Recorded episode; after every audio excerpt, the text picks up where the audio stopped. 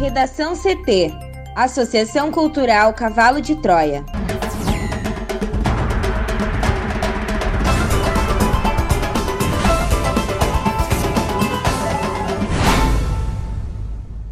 Agora, no Redação CT.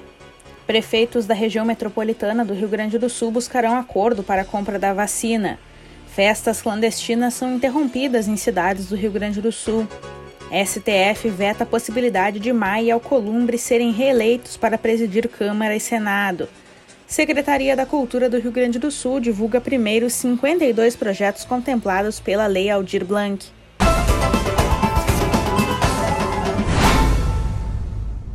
Eu sou a jornalista Amanda Hammermiller, este é o Redação CT da Associação Cultural Cavalo de Troia. Tempo instável em Porto Alegre, a temperatura é de 23 graus. Boa tarde. O Rio Grande do Sul começa a semana sob risco de temporais. O Instituto Nacional de Meteorologia divulgou um alerta sobre a possibilidade de tempestade com chuva e vento forte em toda a faixa leste do estado. A temperatura fica amena, na capital a máxima é de 24 graus. A previsão do tempo completa daqui a pouco. Governo do Rio Grande do Sul prevê compra de 10 milhões de seringas para aplicar vacina contra a Covid-19. A repórter Juliana Preto tem os detalhes. O governo do Rio Grande do Sul, por meio da Secretaria Estadual da Saúde, elabora ações para estar apto a vacinar a população contra o coronavírus, mesmo que ainda não haja um calendário fixado para aplicação das doses. Uma das ações é a aquisição de 10 milhões de seringas.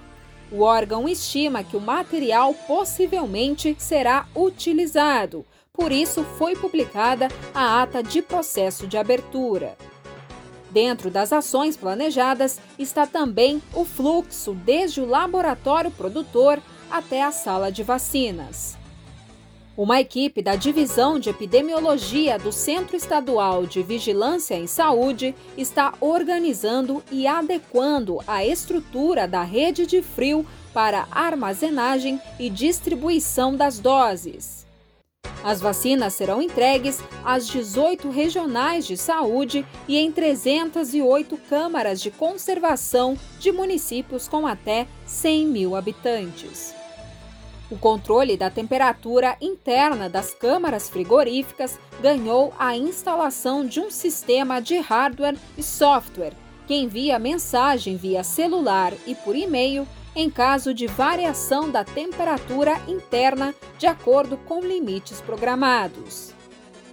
O Ministério da Saúde divulgou no início da semana passada os primeiros pontos da estratégia preliminar para a vacinação da população contra a Covid-19. De acordo com a pasta, o plano será dividido em quatro etapas. Na primeira fase, para trabalhadores da saúde, população idosa a partir dos 75 anos de idade, pessoas com 60 anos ou mais que vivem em instituições de longa permanência e população indígena. A segunda fase é em pessoas de 60 a 74 anos. Na terceira, pessoas com comorbidades que apresentam maior chance para agravamento da Covid-19, como pacientes com doenças renais crônicas e cardiovasculares. Por último, professores, forças de segurança e salvamento, funcionários do sistema prisional e população privada de liberdade. Com o apoio da secretária de Saúde do Rio Grande do Sul, Arita Bergman, os secretários de saúde estaduais e municipais de saúde publicaram uma nota no sábado no site do Conselho Nacional de Secretários de Saúde, pedindo que o governo federal adquira todas as vacinas contra a Covid-19 com eficácia e segurança comprovadas, assim como imunize toda a população brasileira o mais breve possível por meio de um Plano Nacional de Imunizações unificado. E os prefeitos da região metropolitana do Rio Grande do Sul viajarão a São Paulo na próxima quinta-feira para alinhavar com o Instituto Butantan um acordo que permita a compra de doses da vacina Coronavac. O imunizante está sendo produzido pelo Instituto Brasileiro em parceria com a farmacêutica chinesa Sinovac. A definição da viagem ocorreu ainda na tarde de sexta-feira, durante videoconferência entre o diretor do Butantan, Dimas Covas, e representantes das prefeituras que formam o consórcio da Associação dos Municípios da Região Metropolitana de Porto Alegre. Para a presidente do grupo, prefeita de Nova Santa Rita, Margarete Ferretti, a reunião serviu para obter mais informações sobre a vacina, além de alinhavar a visita e a possibilidade de um acordo para compra conjunta, caso seja necessária. No encontro virtual, Dimas Covas informou que o imunizante produzido em São Paulo deve ser o primeiro a estar disponível no Brasil. Ele atestou a segurança da vacina, bem como a resposta imune satisfatória nas fases de testes já concluídas. Representantes da Federação Catarinense de Municípios também participaram da videoconferência. No próximo dia 10, o presidente da entidade e prefeito de Rodeio, Paulo Roberto Vaz, vai assinar um protocolo de intenções com o Butantan. O documento prevê a possibilidade de que municípios catarinenses adquiram doses da Coronavac depois que a vacina obter o registro junto à Anvisa. Na mesma data, representantes da Grampal irão visitar a sede do Instituto em São Paulo e dar início às tratativas para a assinatura de um protocolo semelhante. Uma vez assinado o termo, a compra não seria obrigatória. A aquisição das doses poderá ser feita somente pelos municípios que manifestarem interesse. O imunizante Coronavac é ministrado em duas doses. A expectativa é de que as campanhas de vacinação ocorram priorizando os idosos e os trabalhadores da área da saúde. Festas clandestinas são interrompidas em cidades do Rio Grande do Sul.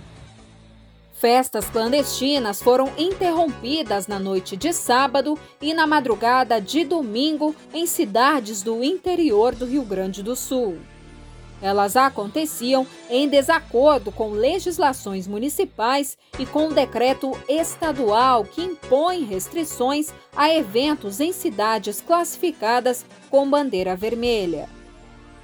Em Gravataí, na região metropolitana de Porto Alegre, cerca de 60 pessoas foram flagradas em uma festa no bairro Morungava. A maioria descumpria os protocolos de distanciamento e uso de máscaras. Segundo o secretário municipal de Segurança Pública, André Brito, o local foi interditado e o proprietário foi multado em 14 mil reais por ser reincidente. Em Uruguaiana, na fronteira oeste, a ronda ostensiva da Guarda Municipal e a Brigada Militar atenderam a nove ocorrências. Em uma delas, no interior do município, cerca de 200 pessoas estavam em uma festa por volta das 3 horas da manhã. A prefeitura notificou o proprietário e apreendeu os equipamentos de som. Os participantes foram dispersados. Já em outros municípios, como Caxias do Sul e Canela, estabelecimentos que registravam aglomerações foram fiscalizados e os proprietários autuados.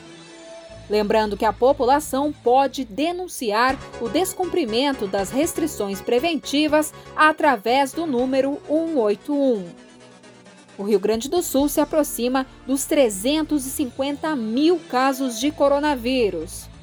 Nesse domingo, a Secretaria Estadual da Saúde registrou 2.236 novos infectados e mais 17 mortes. Para o Redação CT, Juliana Preto. Garibaldi apresenta primeiro caso de recontaminação da Covid-19. Juliana. O município de Garibaldi registrou o primeiro caso de paciente com resultado positivo de coronavírus pela segunda vez na metodologia de PCR, em um intervalo superior a 90 dias, o que caracteriza uma recontaminação. Para conhecimento e providências, o setor de vigilância epidemiológica notificou a Coordenadoria Regional de Saúde que no sábado, dia 5, confirmou a recontaminação. O anúncio foi feito durante a reunião do Comitê de Atenção ao Coronavírus realizada nesse domingo. A paciente, de 48 anos de idade, apresentou sintomas sugestivos de Covid-19 no mês de agosto, quando obteve o primeiro exame positivo, e na última semana novamente teve sintomas da doença. Ela então buscou atendimento médico no Centro de Combate ao Coronavírus e realizou novo exame, apresentando a confirmação diagnóstica. Apesar do ocorrido, a paciente está bem, já recuperada dos sintomas e liberada do isolamento. A Secretaria Municipal da Saúde e a Vigilância Epidemiológica do município de Garibaldi reforçam a importância da manutenção dos cuidados de isolamento social, uso de álcool gel frequente e máscaras. Haja vista que a recontaminação já é fato documentado, onde possui nota orientativa do Ministério da Saúde a respeito e é a prova de que os pacientes que já passaram pelo quadro da doença não permanecem imunes ao vírus por muito tempo. O Supremo Tribunal Federal decidiu neste domingo, por maioria em plenário virtual, que os atuais presidentes da Câmara e do Senado, Rodrigo Maia e Davi Alcolumbre, não podem se candidatar à reeleição para os postos em 2021. O voto decisivo foi dado pelo presidente do STF, ministro Luiz Fux.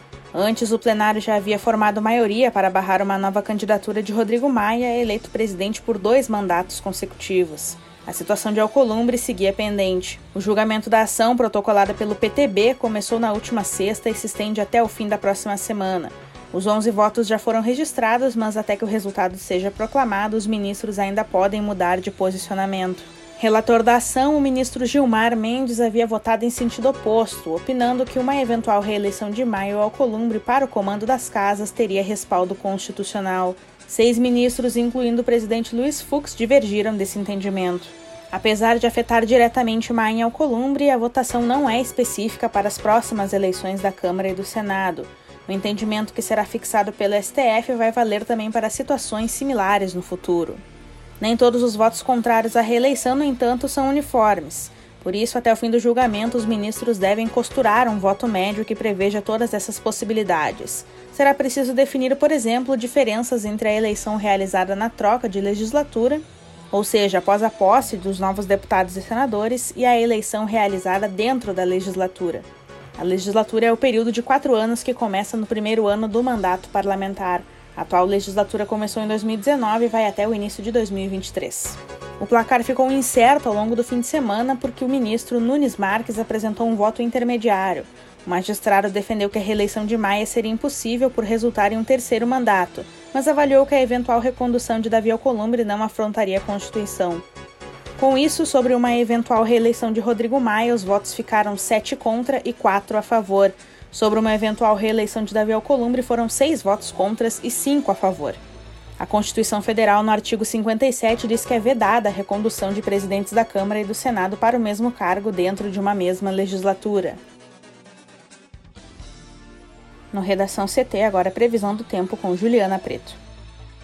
O Rio Grande do Sul começa a semana sob o risco de temporais. Já nesta madrugada de segunda-feira, o Instituto Nacional de Meteorologia divulgou um alerta sobre a possibilidade de tempestade com chuva e vento forte em toda a faixa leste do estado.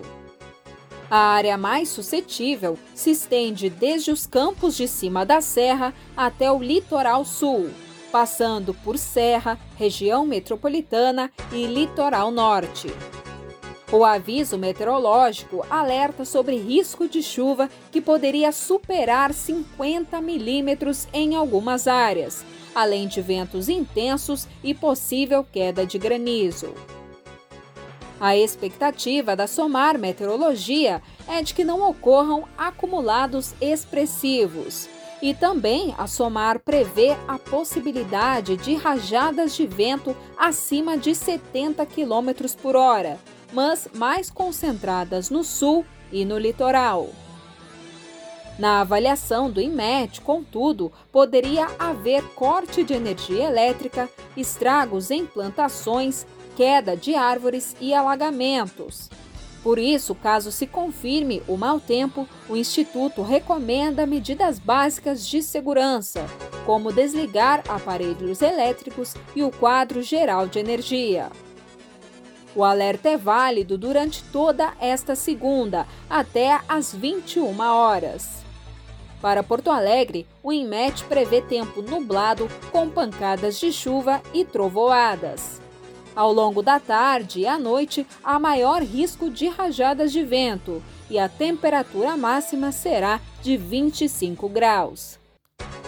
Já na terça-feira, a previsão indica uma progressiva melhora, com chuvas isoladas e temperaturas em elevação. Obrigada, Juliana. Hoje o nosso último bloco é de cultura. A Secretaria da Cultura do Rio Grande do Sul divulgou os primeiros 52 projetos que receberão recursos da Lei Aldir Blanc.